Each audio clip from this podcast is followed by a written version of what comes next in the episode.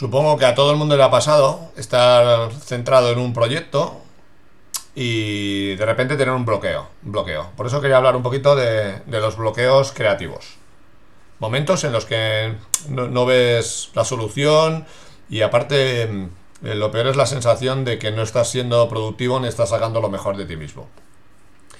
Creo que hay cuatro tipos de, bloqueos y esto al final es como, como una enfermedad. Tienes que diagnosticarlo para saber cómo actuar. Dices, bueno, me pasa esto, busco los síntomas y luego busco una solución. Bueno, pues en cuanto a, los bloqueos creativos, creo que pasa igual.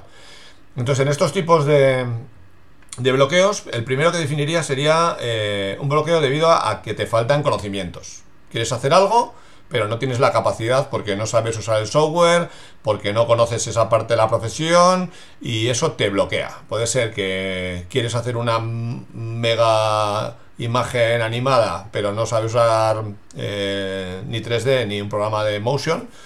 O puede ser que quieras hacer un packaging y no tengas experiencia en, pues, en estructura de papel y en normas DIN y ese tipo de historias. Entonces, si detectas que ese es el bloqueo que tienes, pues la solución es quizá la más sencilla de todas, que es ponerte a aprender, o incluso más sencillo todavía, buscar a alguien que sepa y colaborar con él o contratarle.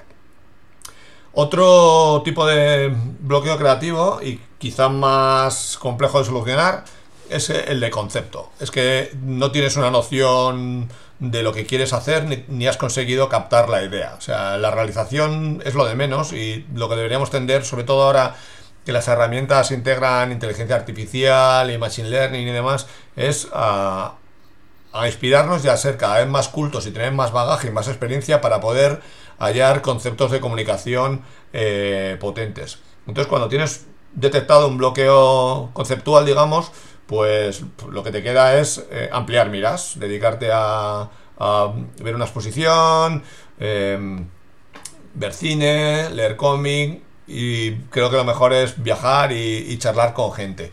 Eh, esto enlaza con algo que, que es ahora en el foco está ubicado, que es el tema de la diversidad. Y es que al final te rodeas de, diseñadores y lo que necesitas es buscar gente que realmente sea usuaria o gente de otros perfiles demográficos, de otros países, de otras circunstancias. El tercer tipo de bloqueo pues sería el, personal, digamos, que, es que estás cansado, que estás quemado y, y es que a veces mm, sprintamos cuando en realidad la profesión es algo más bien como una carrera de fondo. Entonces eh, hay que cuidarse y hay que descansar. Entonces hay que dormir tus horas y cuando veas que estás bloqueado y el bloqueo viene de personal, o sea, tienes una buena idea pero no consigues plasmarla y tal, eh, pues entonces lo que tienes que hacer es desconectar. A veces simplemente es eh, irte a correr un rato, tomarte una cerveza con, con alguien que no sea del trabajo o, simplemente hacer una cosa diferente si estudiáis un poco el funcionamiento del cerebro, veréis que además cuando relajas una parte de la actividad, eh, trabaja en el, en el background y puedes estar en el rocódromo escalando y de repente solucionas el problema. Es lo de Pitágoras y el, y el Eureka famoso. Perdón, Arquímedes. Arquímedes. Eh, bueno, otra cosa que influye mucho eh, antes de hablar del cuarto tipo de bloqueo creativo es que necesitamos limitaciones. Las limitaciones son buenas, y cuando tienes una limitación de presupuesto, una fecha de entrega, o, has definido muy bien los sprints que tienes de trabajo o la toma de requisitos, pues entonces es más fácil que salga. Si lo tienes que entregar mañana, es más fácil que consigas solventarlo, porque probablemente incluso adaptes tu técnica a la resolución del proyecto.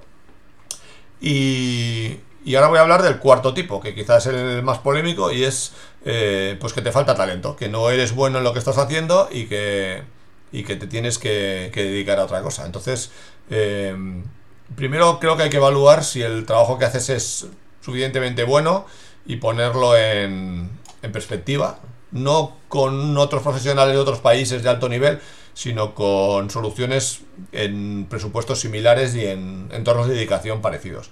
Entonces, eh, resumiendo eso, tenemos que detectar qué tipo de bloqueo tenemos en ese momento, si es de conocimiento, si es de concepto, si es personal o si realmente eh, no somos la persona adecuada para hacer ese proyecto. Mm, me gusta mucho la frase que dice Robin Iniesta, el, frontman de, de Extremo Duro, que es que el exceso de trabajo no compensa la falta de talento. Entonces, bueno, creo que tenemos que hacer un poquito de autocrítica y saber delegar.